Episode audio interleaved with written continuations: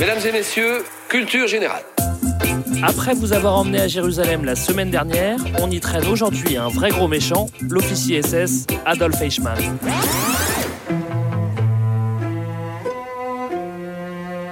Le procès d'Eichmann, ça vous dit sûrement quelque chose. Quelque chose qui a à voir avec les nazis, la Shoah et Israël. Mais dépoussiérons tout ça et voyons ce que ce procès nous apprend des salauds d'hier et d'aujourd'hui. Eichmann, c'est un officier nazi jugé à Jérusalem pour ses hautes responsabilités dans la Shoah. Logisticien de la solution finale, il est responsable d'avoir organisé la déportation des Juifs vers les camps de la mort. Sa mission, selon ses propres termes, identifier, rassembler, dépouiller et transporter.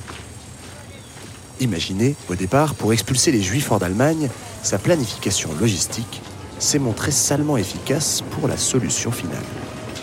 Mais au procès de Nuremberg, qui juge en 1945 les principaux nazis, il passe entre les gouttes. Son nom et son rôle restent alors inconnus du public. 15 ans plus tard, 23 mai 1960. Eichmann est arrêté par les agents israéliens du Mossad dans une jolie planque bien douillette, l'Argentine. Il comparaîtra un an plus tard à Jérusalem pour répondre de ses crimes. Trois semaines de procès intenses, émotionnels et plus médiatisés que Nuremberg. En Israël, ce procès est un événement capital. Faire comparaître un haut dirigeant nazi est un acte symbolique immense dans cet État juif qui compte encore un tiers de rescapés des camps de la mort. Mais pour le gouvernement, la carte Eichmann est aussi une arme politique.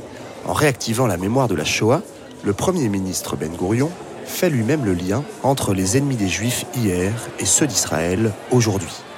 Les États arabes voisins et le peuple palestinien frôlent le point Godwin. Bref, pour unifier une société israélienne sous tension, mais aussi pour justifier l'armement nucléaire, l'épouvantail Eichmann est un atout bien pratique. Trois ans plus tard, en 1963, le procès prend un ricochet inattendu à cause d'un livre polémique, celui d'une certaine Anna Arendt. Philosophe de renom, juive émigrée aux États-Unis, elle a assisté à l'intégralité du procès pour essayer de comprendre le bonhomme. Car le discours d'Eichmann désarçonne. Il est pleinement coupable, mais assume tout.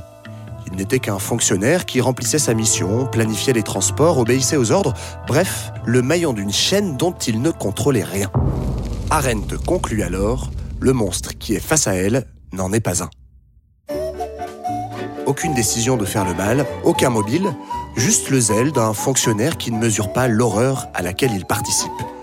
Oh, il n'est pas stupide, non, mais il ne pensait pas, du moins, pas au-delà de ce qui lui était demandé. Et c'est justement ça qui a fait de lui l'un des plus grands criminels des temps modernes. Ce qu'Arendt découvre grâce au procès d'Eichmann, c'est la banalité du mal. Ce n'est pas son crime qui est banal, mais la facilité avec laquelle il se glisse dans chaque humain qui a la paresse de ne pas penser. Le dérangeant problème, l'étrange horreur, c'est la médiocre condition d'Eichmann. Il serait beaucoup plus rassurant de le considérer comme un monstre inhumain, mais pas de peau, c'est un homme qui, en se contentant d'obéir bien sagement aux ordres, rend l'horreur possible. Alors quoi? Arendt n'excuse rien, mais elle titille là où on n'a pas très envie d'aller gratter. Pas besoin de monstruosité sanguinaire, le mal se répand comme la mauvaise herbe sur la terre fertile qu'est l'oubli de la pensée.